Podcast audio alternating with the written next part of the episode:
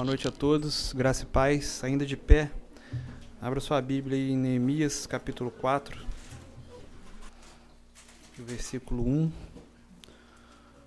ao versículo 23.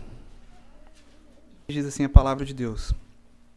Quando Sambalate ouviu que nós estávamos reconstruindo a muralha, ficou irado e indignado e começou a zombar dos judeus. Na presença de seus irmãos e do exército de Samaria, ele disse: O que é que esses judeus fracos estão fazendo? Vocês vão permitir que eles continuem? Será que vão oferecer sacrifícios? Pensam que pode acabar a obra num só dia? Será que as pedras que foram queimadas poderão renascer daqueles montões de pó? Tobias, o amonita, estava com Sambalate e disse, e disse mesmo que reconstruam, se vier uma raposa, derrubará aquela muralha de pedras. Ouve ao nosso Deus, pois estamos sendo desprezados. Faze com que seu desprezo recaia sobre a cabeça deles e faze com que sejam um despojo numa terra de cativeiro. Não encubras a sua iniquidade e que o pecado deles não seja apagado diante de ti, pois te provocaram a ira na presença dos, dos consultores. Assim reconstruímos a muralha, e toda a muralha foi acabada até a metade da sua altura, porque o povo tinha ânimo para trabalhar. Mas quando Sambalate, Tobias, os árabes, os amonitas e os asdoditas ouviram que a reparação das muralhas de Jerusalém ia adiante que já começavam a fechar-lhes as brechas, ficaram muito irados. Todos se juntaram de comum acordo para virem atacar Jerusalém e criar confusão ali. Porém, nós oramos ao nosso Deus. E como proteção, pusemos guardas contra eles de dia e de noite. Então os que estavam em Judá disseram: Os carregadores já não têm mais forças, e os, os escombros são muitos. Nós mesmos não seremos capazes de reconstruir a muralha.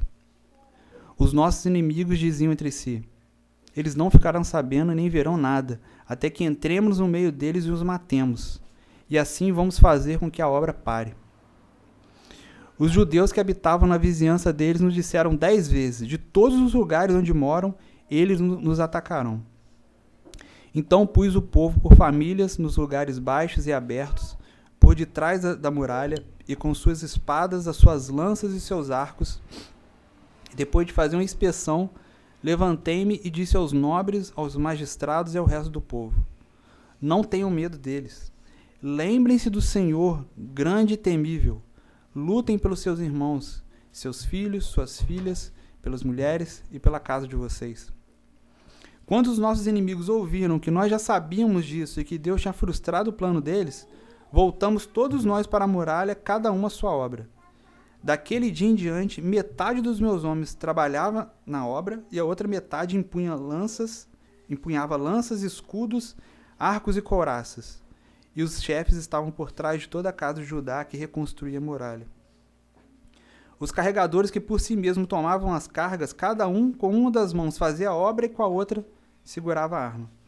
Os construtores, cada um trazia sua espada na cintura, enquanto construíam. O que tocava trombeta estava ao meu lado, e disse aos nobres, aos magistrados e ao resto do povo: Grande e extensa é a obra, e nós estamos espalhados na muralha, longe uns dos outros. No lugar em que ouvirem o som da trombeta, ali reúnam-se em volta de nós. O nosso Deus lutará por nós. Assim trabalhávamos na obra, e metade empunhava as lanças, desde o raiar do dia até o anoitecer. Também neste mesmo tempo eu disse ao povo: Cada um de vocês fique em Jerusalém, com seu servo, para que de noite nos sirvam de guarda e de dia trabalhem. Nem eu, nem os meus irmãos, nem os meus servos, nem os homens da guarda que me seguiam tiravam as nossas roupas, nem mesmo para dormir. Cada um se deitava com as armas à sua direita. Amém? Vamos orar, irmãos. Senhor nosso Deus, nosso Pai, aqui estamos, ó Deus, diante da tua santa e preciosa palavra. Ela é santa e nós, infelizmente, não, ó Deus. Somos pecadores miseráveis carentes, ó Deus, da tua graça, da tua misericórdia, santificados somente pelo, pelo, pela santidade de Jesus imputada em nós, pela sua justiça que em nós imputada pela fé. Somos vasos de barro, Deus. mas coloque dentro de nós, ó Deus, essa preciosidade que é o teu Santo Espírito, a tua palavra, para que eu possa expor aqui, ó Deus, a tua palavra com o máximo de fidelidade e que cada um aqui nessa noite, ó Deus, possa compreender essa palavra, possa sair daqui edificado, possa colocá-la em prática, ó Deus, e possa reconstruir as suas vidas diante de ti. Que os muros, ó Deus, os muros do nosso coração sejam levantados nessa noite, ó Deus, nos protegendo de todo ataque do inimigo.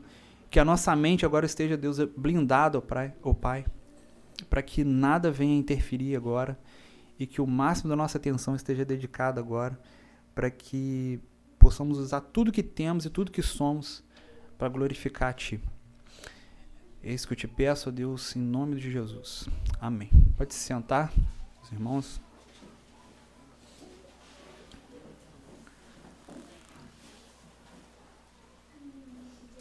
A gente está numa, numa série de pregações no livro de Neemias, é, com um tema geral, vamos dizer assim, reconstrução. Né?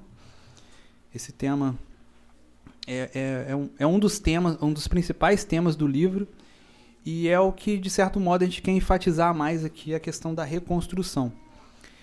E, e atrelado a isso, nesse texto, a gente vê essa, acontecendo o tempo todo essa dinâmica: oposição, oração e ação. Oposição, oração e ação. Essa dinâmica vai acontecer e vai acontecer em três ciclos dentro desse texto.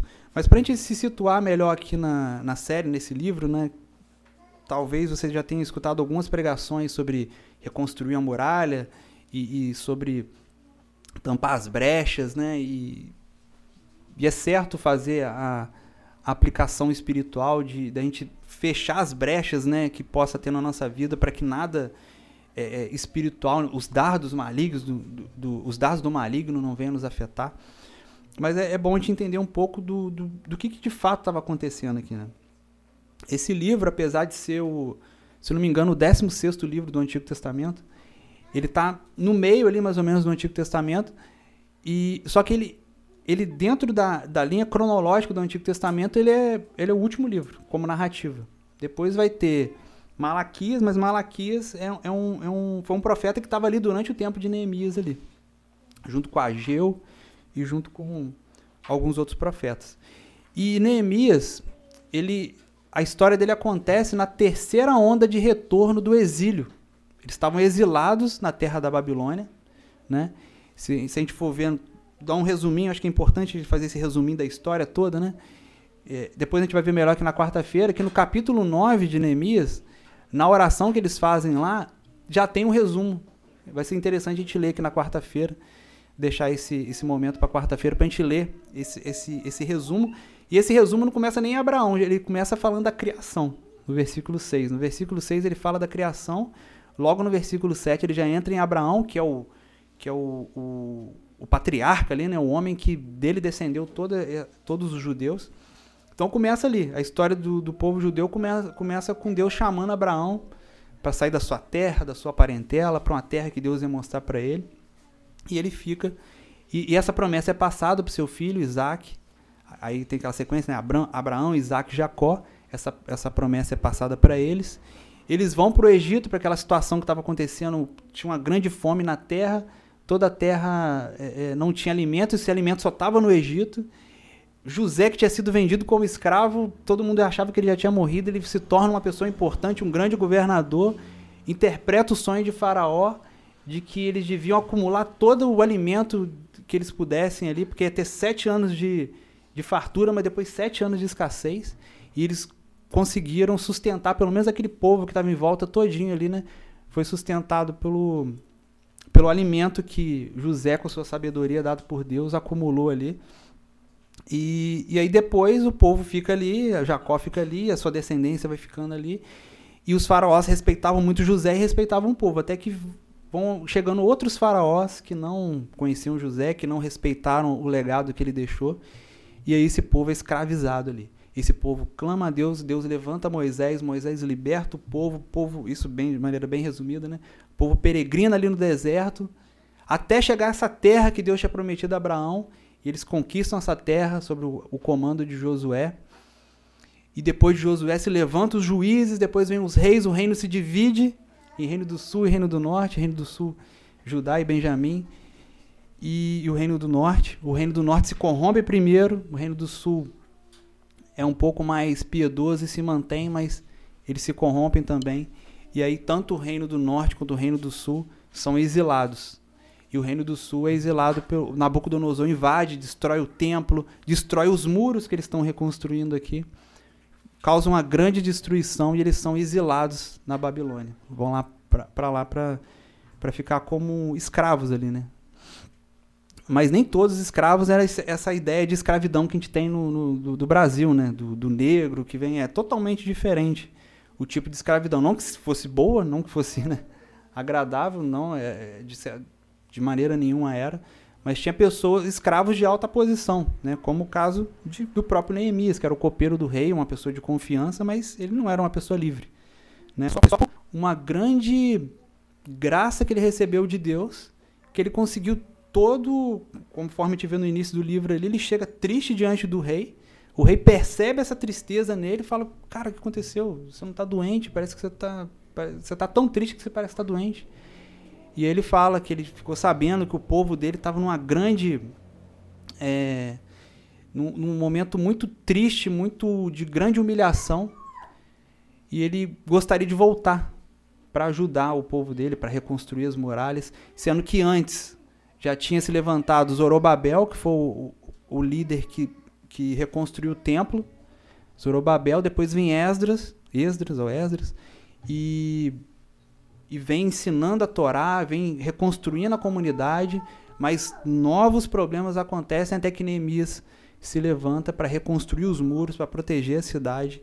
E é, e é, mais ou menos aqui nessa, nesse ponto da história que a gente, que a gente encontra já Neemias em atividade, já é, reconstruindo os muros.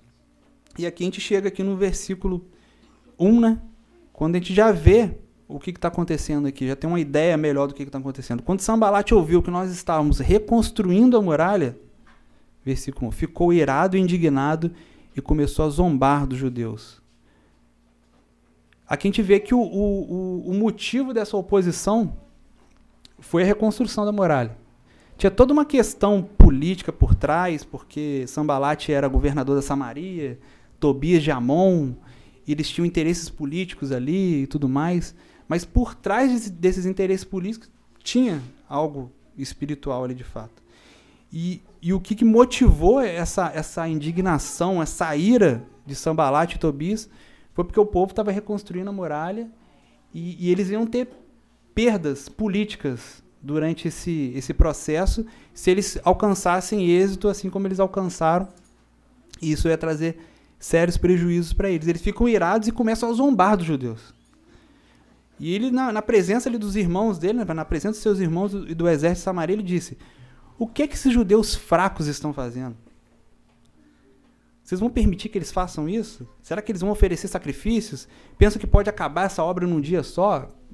Não foi um dia só, mas foi, foi muito rápido, foi um tempo recorde, 52 ou 53 dias. Será que as pedras que foram queimadas, versículo 2, poderão renascer daqueles montões de pó?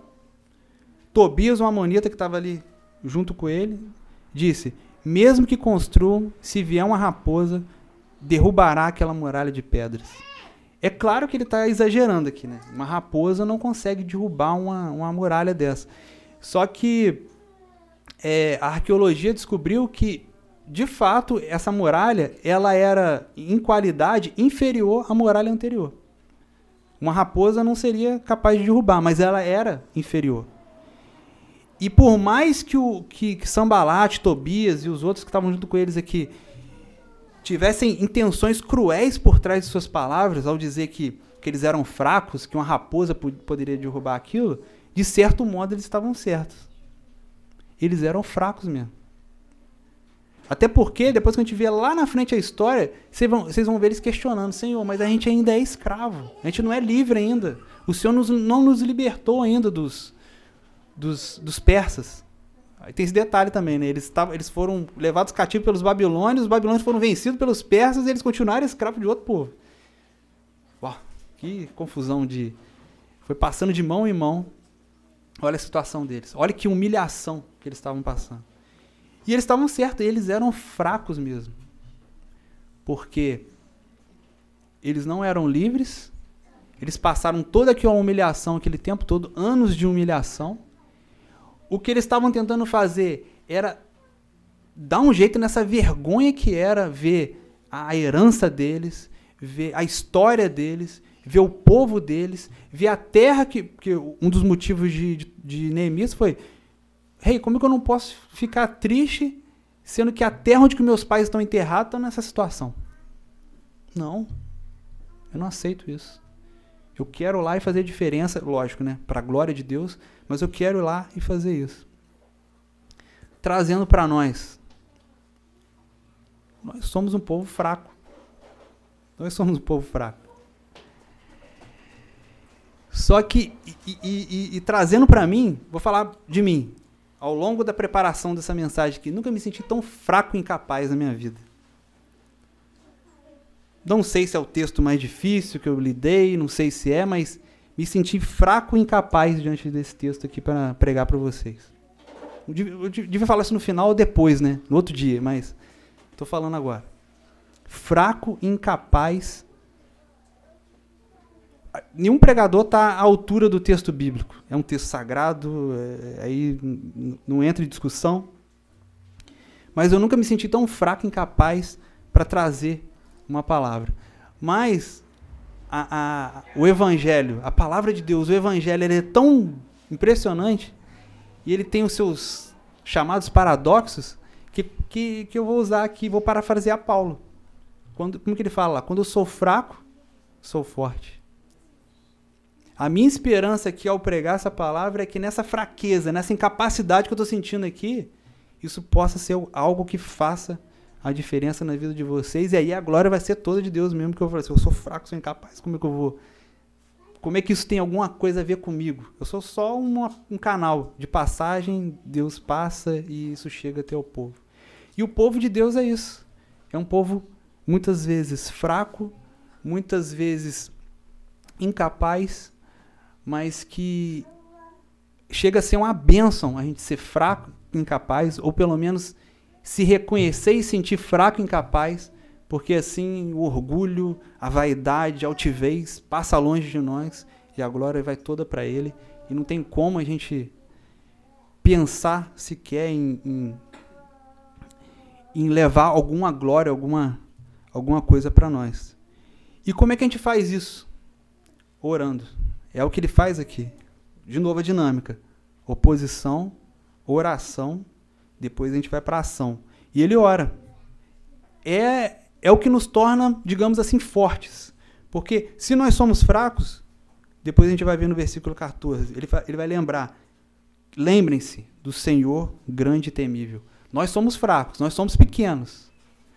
Nós, ninguém, tem, ninguém teme o povo de Deus. Mas o Senhor, ele é grande, ele é temível. E é a esse Deus que a gente recorre em oração e às vezes faz uma oração até escandalosa. Vamos ver essa oração de, de novo. Ouve, ó nosso Deus, pois estão sendo desprezados. Faze com que seu desprezo recaia sobre a cabeça deles. E faze com que seja despojo na terra de cativeiro. Não encubras a sua iniquidade, que o pecado deles não seja apagado diante de ti, pois te provocaram a ira na presença dos consultores. Isso é, é o que é chamado e é mais comum a gente ver nos salmos, salmos imprecatórios. Essa aqui é uma oração imprecatória. Uma oração que lança maldição sobre a pessoa. Ficou, né, o Wellington comentou aí por alto aí, né, a questão da oração imprecatória lá que o que um pastor Anderson Silva, não é o lutador, é, é um pastor, que ele falou sobre isso, né, e queria que os membros do STF os, acho que os filhos, né, ficassem doentes e fez um, isso gerou um deu uma circulada aí, pelo menos na minha bolha, né? Isso apareceu um pouco na minha bolha da internet. E, e aí começou a ter essa discussão. É, é isso mesmo? A gente deve orar isso? Não deve e tal? Primeira coisa que eu acho que é bom a gente pensar aqui. Não sei se você se assustou com, esse, com, esse, com essa oração. ele pediu para que o desprezo caísse sobre eles e que o pecado deles nem fosse perdoado. Primeiro a gente precisa entender o contexto. Primeiro a gente tem que entender que o cara está sendo sincero. E se a gente for ver lá o Antigo Testamento, os caras eram cruéis pra caramba. Para o cara não fazer uma oração dessa, é, é difícil, era difícil. Porque os caras eram muito cruéis. O Elton comentou aqui, tem um vídeo do Franklin Ferreira falando como é que os caras faziam. Acorrentava todo mundo, os babilônios fizeram isso quando levou o povo. Acorrentava todo mundo, todo mundo ia andando. Velho, criança, todo mundo. Quem ia morrendo ia sendo arrastado junto. O rei, o Nabucodonosor pegava assim a cabeça do cara assim, ó, e cegava ele estourando o, o, o, o globo ocular dele assim, ó, apertando assim, esmagando a cabeça do cara e não matava, não, mas cegava ele explodindo o globo ocular. Os caras eram extremamente cruéis. Aí você lê Jonas, aí você fala assim: caramba, mas Jonas, que cara cruel, ele queria que os ninivitas morressem e. e os ninivitas faziam, eles faziam é, é, é pirâmides de, de, de, cabeças, de crânios. Eles eram muito cruéis. Aí você pensa assim. Aí começa a fazer um pouco mais de sentido uma oração assustadora como essa, né? Mas uma coisa aqui já é um salto gigantesco. Ele está falando, ele, ele, em outras é parafraseando, em outras palavras, nas entrelinhas está dizendo assim: eu não vou colocar minha mão, eu estou entregando a Deus o juízo. É Deus que vai fazer. Deus, faça isso. Não sei se Deus atendeu a oração dele, de algum modo ou de outro, atendeu para uns, para outros não. Algumas pessoas sofreram, né? É, o que está escrito aqui, ou pode ser que algumas pessoas foram salvas, não sei ali de, do, dos assírios, dos babilônios, aquela galera toda ali dos persas. Mas a gente precisa entender essa dimensão de que ele não foi matar os caras. Ele entregou, Senhor, o meu desejo, ele foi sincero, ele rasgou o coração e falou assim: o meu desejo é que esses caras se arrebentem. Mas, Senhor, entrega em tuas mãos. Resumindo, um versículo que também está no Antigo Testamento: a vingança pertence ao Senhor. Foi essa oração que ele fez. Só que tem um detalhe muito importante nessa passagem.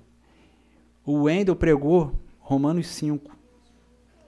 E lá diz que todos nós éramos inimigos de Deus. Todos nós éramos ímpios. Antes de Cristo entrar na nossa vida, todos nós somos inimigos de Deus.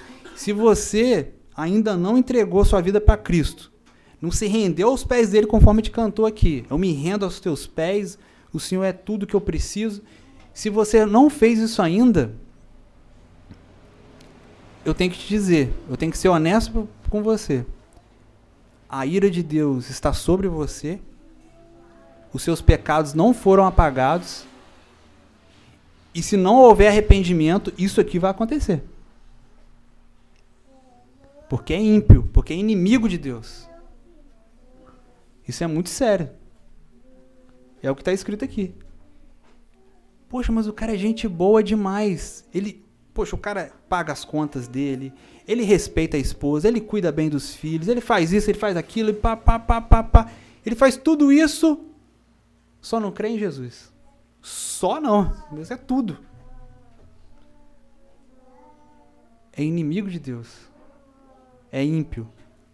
Mas a boa notícia é que Jesus morreu por nós, conforme Romanos 5, quando ainda éramos pecadores, quando ainda éramos ímpios. E lá em Romanos 5 vai falar assim também: por uma pessoa boa, até qualquer um de nós que de repente seria até teria coragem de morrer. Mas Jesus morreu por nós quando ainda éramos ímpios, pecadores, inimigos de Deus, totalmente miseráveis e desprezíveis. A boa notícia é que Jesus foi, morreu, foi até o fim por esses. E a oferta graciosa de Deus do Evangelho está sendo feita aqui, por exemplo, agora, nessa noite. E todo e qualquer pecador que se arrepender dos seus pecados com todo o seu coração, crer em Jesus e depositar toda a sua confiança nele, está perdoado. Não precisa subir escadaria de joelho, não precisa se chicotear. Não. O que está dizendo aqui, para não encobrir as iniquidades, as suas iniquidades vão ser encobertas. Os seus pecados vão ser apagados. Não porque nós somos bons, não porque o nosso arrependimento é o melhor, a nossa fé é melhor, não. Por causa de Jesus. Por causa do que ele fez. Por causa da, vamos dizer assim, da moral que ele tem com Deus, e não a nossa. Porque a gente não tem moral nenhuma com Deus, a não ser pela moral de Cristo. Isso aqui é importante da gente pensar sobre a oração imprecatória. Isso é um, um risquei aqui, né? Deu um arranhei o assunto aqui. O assunto é muito mais amplo, só para a gente entender um pouco dessa oração esquisita, estranha que a gente encontra aqui no Salmo imprecatório. E, e a oração é interessante também, porque a oração uma outra coisa bastante interessante da gente refletir sobre esse texto aqui é que além de mostrar essa essa dinâmica de oposição, oração e ação, ele também mostra a, é, ele resolve essa tensão da soberania de Deus e da responsabilidade humana. Porque quando você se rende aos pés de Deus em oração, você está reconhecendo Deus é soberano. Mas o fato de Deus ser soberano não significa que a gente não tenha que fazer alguma coisa que a gente não é responsável pelas nossas ações. E aí o que, que acontece? Ação. Oposição. A oposição vem. Estamos reconstruindo algo. A oposição vem, a gente resolve isso com oração, mas também age. Versículo 6. E assim reconstruímos a muralha. E toda a muralha foi acabada até a metade da sua altura porque o, o povo tinha ânimo para trabalhar. Então aqui eles de fato, literalmente, eles estão reconstruindo uma muralha que não é só uma muralha, mas eles estão reconstruindo também um povo, uma comunidade, estão resgatando a dignidade desse povo também. Tudo isso está vindo junto. Não é simplesmente cercar um lugar e, e proteger ele de forma militar. Eles estão é, é, trazendo à tona dando dignidade para o povo, dando, honrando os seus antepassados que estão ali é, sepultados, estão de novo é, é, ganhando de volta a sua identidade enquanto judeu, enquanto povo de Deus. E aí eu pergunto para a gente nessa noite, como é que tá? Se a gente decidiu, se em algum momento da nossa vida a gente decidiu reconstruir as muralhas da nossa vida, aquelas ruínas, aqueles escombros que estavam na nossa vida. A gente começou a reconstruir isso. Você pode ter certeza, vai ter oposição. Vai ter.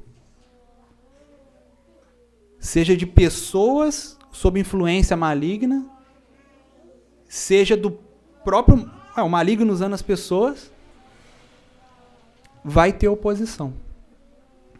Essa oposição é resolvida com oração e não só oração. A gente Deus é soberano, mas também somos responsáveis em tomar as medidas para que isso aconteça na nossa vida. Agora, como é que está isso, né, gente? A gente tem de fato trabalhado para reconstruir isso, a gente tem colocado a nossa fé, a gente tem orado. Mas o que a gente tem feito na prática para que o nosso coração, a nossa vida seja protegida, a nossa comunidade aqui seja protegida do inimigo? A gente tem tido ânimo, assim como esse povo aqui, para trabalhar? A gente tem gastado, se esforçado para fazer isso? Para proteger a nossa vida, proteger a nossa família, que é a nossa primeira igreja, e a, e a nossa comunidade também? Como é que está isso na nossa vida? A gente tem orado, mas a gente tem se aplicado a fazer isso também? E aí, abrindo um parêntese, eu falei o seguinte, que a partir do momento que a gente decide reconstruir a nossa vida, honrar e glorificar a Deus através daquilo que a gente faz, reconstruindo a nossa vida, pode ficar uma pergunta assim: ah, esse negócio é problema então, né? Porque eu, eu, lembro que quando a gente batizava, né, o pessoal falava assim: irmão, agora vai piorar, né? Eu tinha acabado de sair da água lá, não tinha nem me secado ainda, a pessoa já tinha falado, já, já veio me falar isso. Não que não seja verdade, mas podia esperar um pouquinho, né? Falou, ó, vai piorar, irmão. Se tava ruim, vai piorar. E é isso mesmo. Só que a gente não tem outra alternativa. Não, não existe um terceiro caminho e não existe neutralidade nas coisas de Deus. Do tipo assim, será que dá para eu ficar no meu cantinho aqui e não me envolver com nada? Não tem. Se você fizer isso, usando a analogia do muro aqui, né? se você quiser ficar em cima do muro, né? esperar construir o um muro para ficar em cima dele, não tem como. Você vai ser um derrotado sem saber que você está sendo derrotado. Você já está na mão do inimigo. O inimigo já está. Ele nem faz nada com você, te deixa quietinho, deixa você. Tá tudo bem, tá na mão dele. Não foi isso que, o, que tanto os, os judeus, quando saíram do Egito, os israelitas saíram do Egito e ficaram com desejo de voltar para lá. Será que tinha muita gente que não estava confortável também na sua vida na, na Babilônia, debaixo dos persas? E eu vou voltar lá para construir nada. Tem um tal de sambalate, tal de subir, os caras chato pra caramba lá, perturbando a gente. Vou nada, vou ficar aqui quietinho aqui, ó. Ó, tô tranquilo aqui, eu tô fechado aqui com, com, com o rei da Pérsia aqui, tá tudo bem. Vou mexer com isso não. Neemias não tinha que fazer nada disso, gente. Ele não, ele não precisava se meter nisso. Mas ele foi. E a gente também não pode se acovardar porque se não.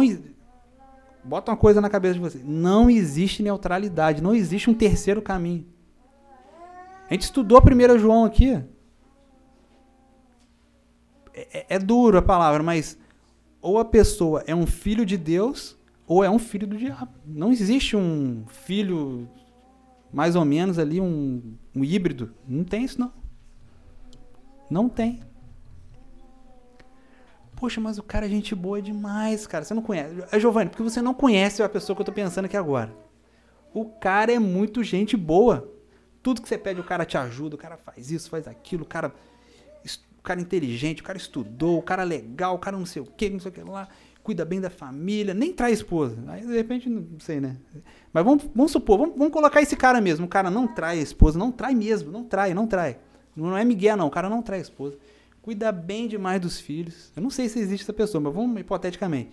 Faz tudo isso, tudo isso, perfeito, perfeito, perfeito. Mas, irmão, ele só falta Jesus na vida dele. Mano, falta tudo. Sabe por quê? Desculpa até sair um pouco aqui da, da mensagem, não sei porquê. Isso é uma coisa que pouca gente entende, pouca gente ouve, irmãos. Vou te falar, tem hora que eu fico desesperado. Eu falei assim, eu, eu tenho que sair falando para todo mundo, não vou nem dormir mais. Eu vou falar para todo mundo isso. A Bíblia é muito clara, irmãos. A nossa justiça é um trapo imundo. A nossa justiça é um trapo imundo. Os nossos pecados. Tudo, tudo isso é Isaías. Os nossos pecados fazem separação entre nós e Deus. Aí você lê lá, trapo imundo. Deve ser pano de chão, né? Não. Era um pano que era o absorvente da época. E você sabe que o sangue menstrual era um negócio né, abominável dentro do, do, do, judaísmo ali. Era uma coisa que tornava a mulher ritualmente impura, se encostasse no homem ficava também. Aquela coisa lá, a história da mulher do fluxo de sangue. Provavelmente era o problema dela era um fluxo menstrual contínuo. A, a Bíblia está falando que as nossas melhores obras. Neemias, o que ele está fazendo aqui? Se o que Neemias estivesse fazendo aqui não, não, não fosse algo para a glória de Deus, o que Neemias estava fazendo aqui seria também um trapo imundo. Mas não era, a gente sabe que não é. Mas se ele estivesse fazendo tudo isso aqui que ele está fazendo, com o objetivo de não glorificar a Deus, é, é um trapo imundo. É só isso. Não vou nem falar de vocês, não. A minha melhor obra, a, me, a melhor coisa que eu já fiz na minha vida, é um trapo imundo. Não serve para nada, para nada. A não ser que eu tenha feito essa a metade dessa boa obra. Se eu tivesse feito a metade dessa boa obra excelente que eu fiz para a glória de Deus, excelente. Trapo imundo.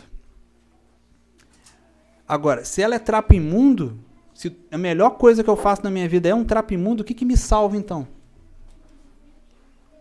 Como é que eu posso ser salvo? Só pela obra de Jesus. A única obra que Deus aceita é a obra de Jesus.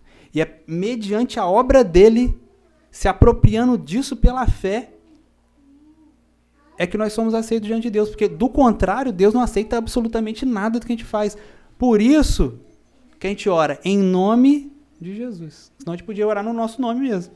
Mas é em nome dele. É como se a gente tivesse. É como se o próprio Cristo estivesse falando com Deus quando a, gente, quando a gente ora corretamente e fala em nome de Jesus. Essa é a ação correta do servo de Deus. É só essa obra, é só essa ação que realmente justifica o, o ímpio. Porque fora de Cristo somos todos ímpios. E sem ele não resta absolutamente nada. Mas vamos lá, esse foi o primeiro ciclo. Do versículo 1 ao 6, a gente teve o primeiro ciclo: oposição, oração, ação. Agora o ciclo volta de novo: oposição, oração e ação. Mas quando Sabalat e Tobias, os árabes, versículo 7, os amonitas e os asdoditas ouviram que a reparação das muralhas de Jerusalém ia adiante, que já começavam a fechar-lhes as brechas, ficaram muito irados. Todos se juntaram de comum acordo para virem atacar Jerusalém e criar confusão ali. Porém, nós oramos ao nosso Deus. Ah, não, já, já passei da parte aqui. Era para parar no confusão ali, que é a oposição. De novo, a oposição se levantou. Só que detalhe, os irmãos oraram, a oposição aumentou. Era para melhorar, não era? Ela aumentou. Você está vendo que tem mais gente aqui? Antes era só o Sambalat de Tobias. Tem mais gente. Os árabes, os amonitas e os asdoditas. Sabe o que significa isso aqui? Agora estavam cercados. Porque Sambalat era o governador da Samaria, que ficava ao norte. Eu vou pensar aqui, norte. Agora não sei onde está o sul, eu sei só quando estou na CSN, lá que eu sei onde que é o sul e o norte.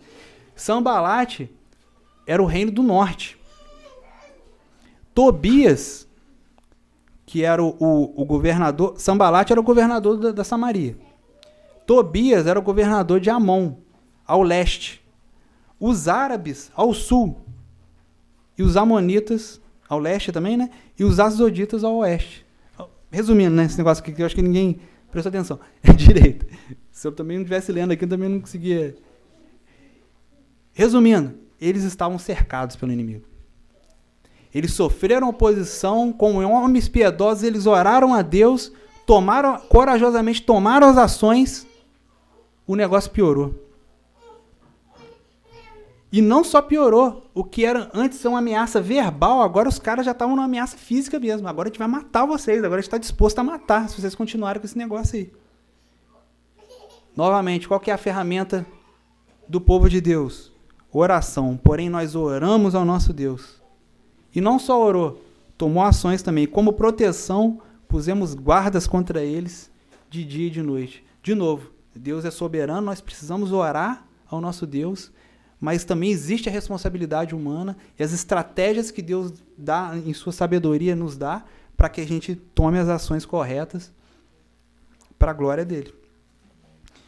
Então, oração não é para muitas vezes não é para resolver o problema. Às vezes o problema vai aumentar mais, porque o que a gente está fazendo é a gente está mexendo, pensando aqui, pensando em nós aqui agora espiritualmente falando, a gente, o Wellington repete isso diversas vezes, a gente está mexendo com o inferno, é algo sério. Às vezes o peso que você sente antes de sair de casa, às vezes a gente pensa, poxa, mas eu estou cansado, não sei o quê. Às vezes não. Às vezes é algo espiritual mesmo. A gente pensa que às vezes vinha um domingo, ah, igreja pequenininha, humilde e tal, não sei o quê. Gente, isso aqui é batalha espiritual.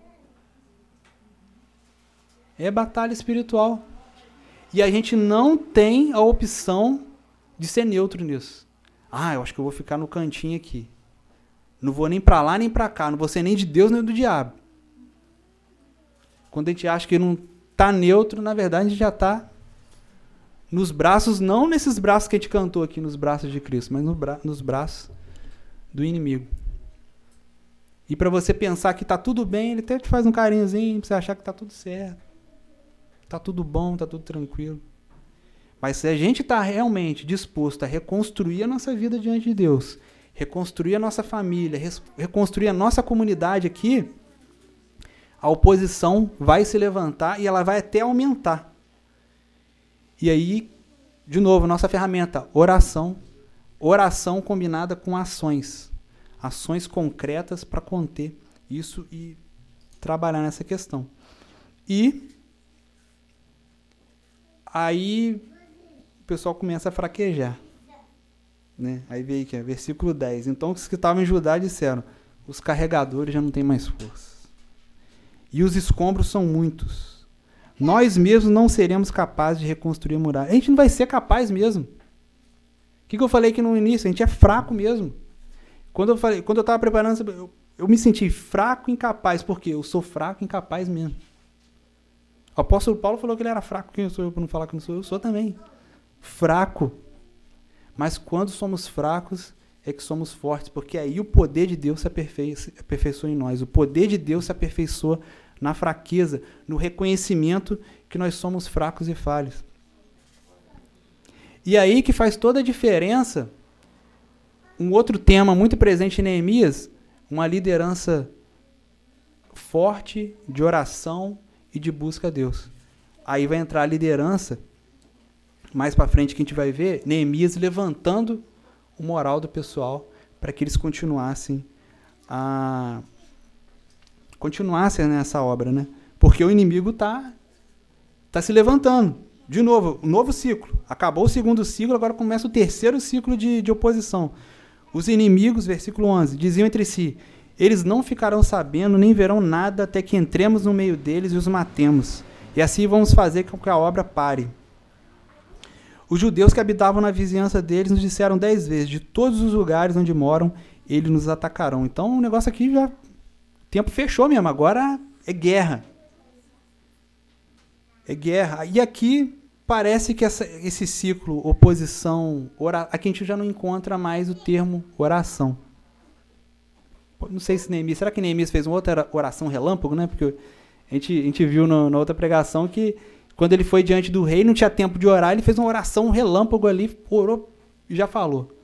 Talvez isso tenha acontecido aqui. Mas o que aconteceu aqui foi que ele, come, ele começa a levantar é, é, o moral do pessoal, do, do, do, dos seus irmãos, do, do exército, por assim dizer, falando assim, mostrando para eles que apesar deles serem fracos, de fato, apesar deles serem incapazes de fato, o importante aqui, ó, versículo 14, na parte B.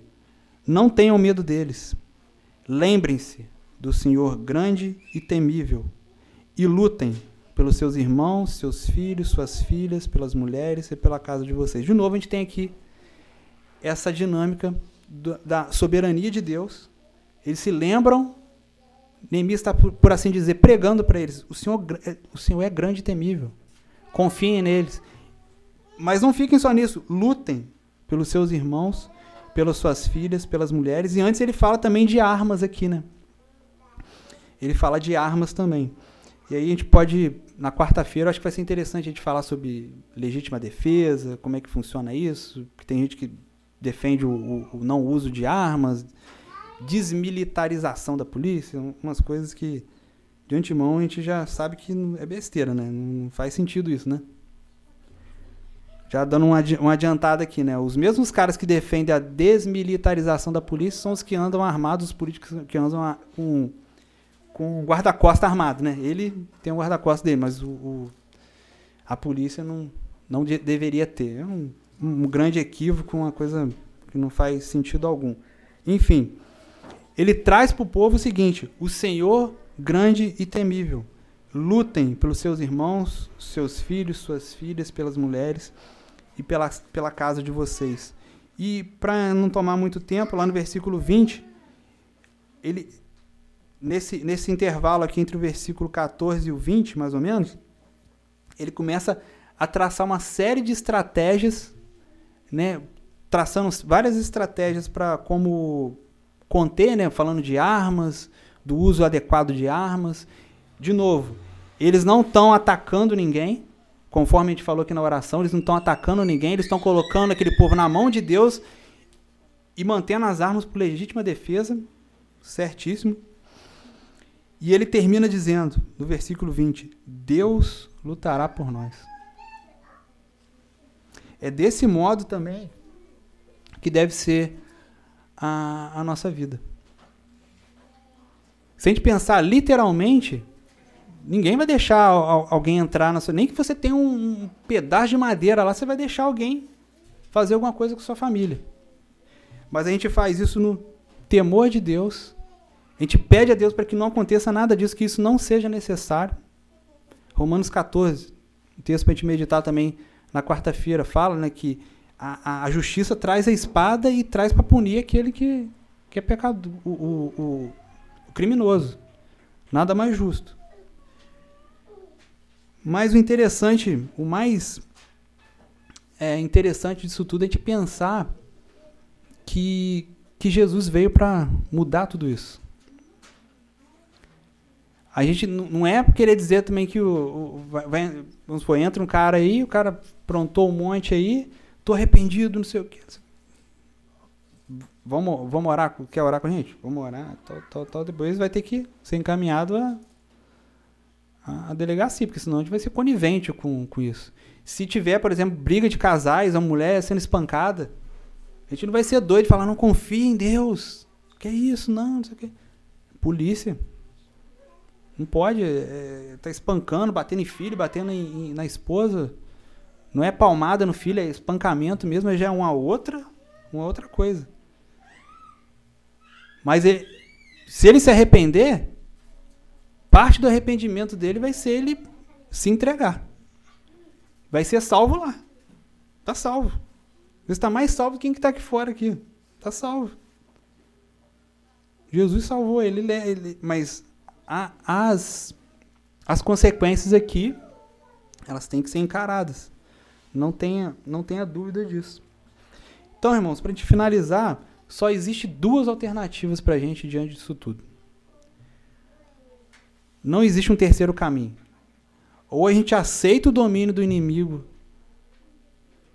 Está falando aqui da família. Família, da igreja, da comunidade, do povo de Deus. Ou a gente aceita o domínio do, do, do inimigo, ou a gente reconstrói a, os nossos muros, a nossa muralha, em torno do nosso coração, em torno da nossa família, e enfrenta a oposição. Não tem outra alternativa. Vai ter oposição, sim. A partir do momento que a gente decide reconstruir a nossa vida, vai ter oposição. Mas a gente não tem outra alternativa. E me parece, e me parece que não tem como ter outra, uma outra forma de fazer miseráveis pecadores como nós, se dobrar diante de Deus, orar e agir, que não seja por oposição.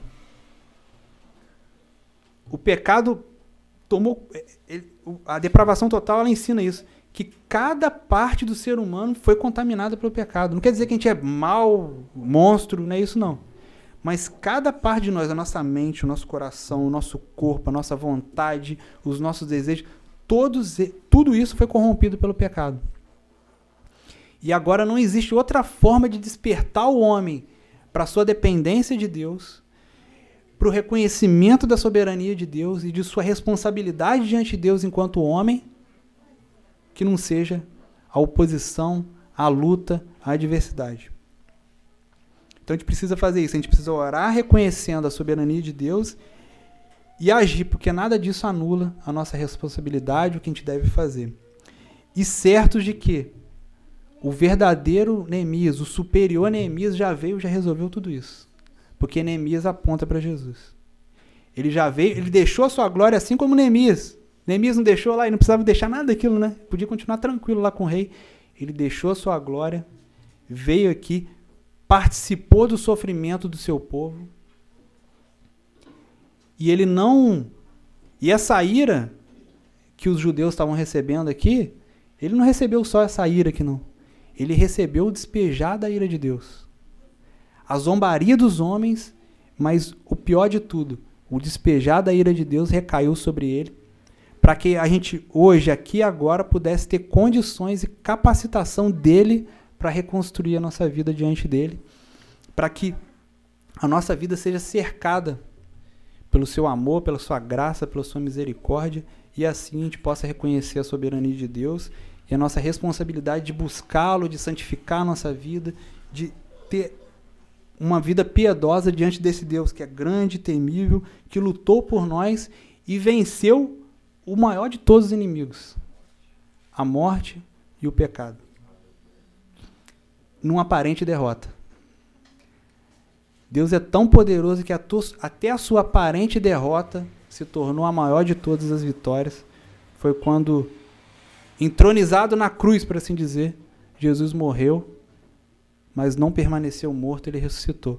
E fica, a gente não costuma usar essa palavra apelo, mas fica um apelo, não para você vir aqui à frente e receber uma oração, mas para você, em seu coração, entender quem Deus é, entender o que ele fez, entender a nossa responsabilidade diante de um Deus soberano, da gente se quebrantar, se arrepender dos nossos pecados, se entregar àquele que é capaz de transformar a nossa vida, nos tirar dessas ruínas, desses escombros do pecado, da morte e nos fazer novas pessoas diante dele para a glória dele. Não para a nossa glória, mas você pode ter certeza, se você se entregar a ele, vai ter oposição? Vai. Não tenha dúvida disso. Vai ter sofrimento? Vai. Mas se você não for pro lado dele, vai ter oposição, vai ter sofrimento de outras formas. E se não tiver também, vai ser até pior. Porque de repente você vai caminhar para o inferno sem saber que você está indo para lá. E só quando você chegar lá, igual o rico lá da, da parábola, surpreso. Puxa vida, estou aqui. Então é bom que a gente leve umas cacetadas aí na vida aí pra gente despertar e entender que Deus tem algo a realizar na nossa vida Basta com que a gente se arrependa dos nossos pecados. É, é só, entre aspas, isso. Se arrepender dos pecados, crer em Jesus, iniciar uma caminhada de santificação e eu, o Wellington, o Wendel, o Rodrigo, irmão Sérgio está aqui para auxiliar vocês. Outros pecadores, miseráveis, mas um pouquinho mais, andou um pouquinho mais nessa caminhada, está aqui para ajudar vocês, para chorar com vocês, para sorrir com vocês e para juntos a gente reconstruir essas muralhas em torno da nossa vida, porque a nossa também está em construção e vai continuar em construção até a gente habitar a Nova Jerusalém, que aí essa muralha aí não tem jeito. Essa daí é eterna, poderosa e nada e nem ninguém consegue destruir nada que estiver dentro dela. Aí é vida eterna. E quero convidar você que ainda não fez isso, que ainda não entregou sua vida para Jesus, saber que Ele está de braços abertos. Ele é um Deus amoroso, um Deus santo, um Deus que ama as suas criaturas e quer ainda amar mais ainda como filho. Porque infelizmente não é assim que funciona, não é porque a gente está aqui que a gente é filho de Deus. A gente precisa ter um relacionamento mesmo de pai e filho para a gente ser filho de Deus mas ele está tá disponível. Enquanto estiver entrando ar nos nossos pulmões, você pode ter certeza disso. É oportunidade de arrependimento. Depois disso, já não tem mais como. Mas está entrando ar nos seus pulmões? Então é a oportunidade que Deus está te dando para iniciar a caminhada, ou para voltar a caminhada, ou para voltar com as pedras aí que está meio que caindo aí da muralha, reconstruir ela, acertá-la melhor para a gente ficar protegido. Amém? Vamos orar ao verdadeiro e superior Neemias, que é o nosso Senhor Jesus Cristo, pedir para Ele nos abençoar nessa noite. Senhor nosso Deus, nosso Pai, em nome de Jesus, ó Deus. Quero te pedir aqui, ó Deus, para que o Senhor nos capacite nessa noite a reconstruir. Reconstruir as, as muralhas em torno da nossa vida para que a gente tenha forças, ó Deus, para resistir à oposição. Que o nosso coração seja um coração quebrantado e voltado para a oração e não só isso.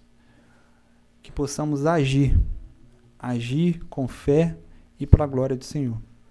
E quero orar em especial, Deus, para aqueles que ainda não iniciaram essa caminhada, Deus, para que o teu Espírito Santo constranja, convença, que teu amor, ó Deus, possa inundar esses corações o teu amor é um amor que quebranta, é um amor que humilha de forma graciosa. Então eu te peço, Deus, para que o Senhor realize essa obra aqui nesses corações que ainda não iniciaram a caminhada. Para aqueles que já iniciaram, Deus, tenham um novo vigor, porque a gente pode fraquejar, assim como a gente viu aqui no texto, e que a gente possa se alegrar no Senhor e saber que o Senhor é grande e temível, que nós somos fracos, mas o Senhor é Deus, é grande e temível. O Senhor luta por nós enquanto nós colocamos as mãos e lutamos também, mas o Senhor é quem luta por nós e nos faz vencedores e mais vencedores, mais do que vencedores em Cristo Jesus. Ó Deus, que se faltou algo, Deus, a dizer nessa pregação, que o Senhor me perdoe e que o Senhor possa ministrar os corações, que na quarta-feira a gente possa se debruçar ainda mais nas Escrituras, tirar as dúvidas, para que a gente possa realmente realizar a tua obra aqui na terra, na força do teu Espírito Santo, Senhor. Em nome de Jesus nós oramos, ó Pai. Amém.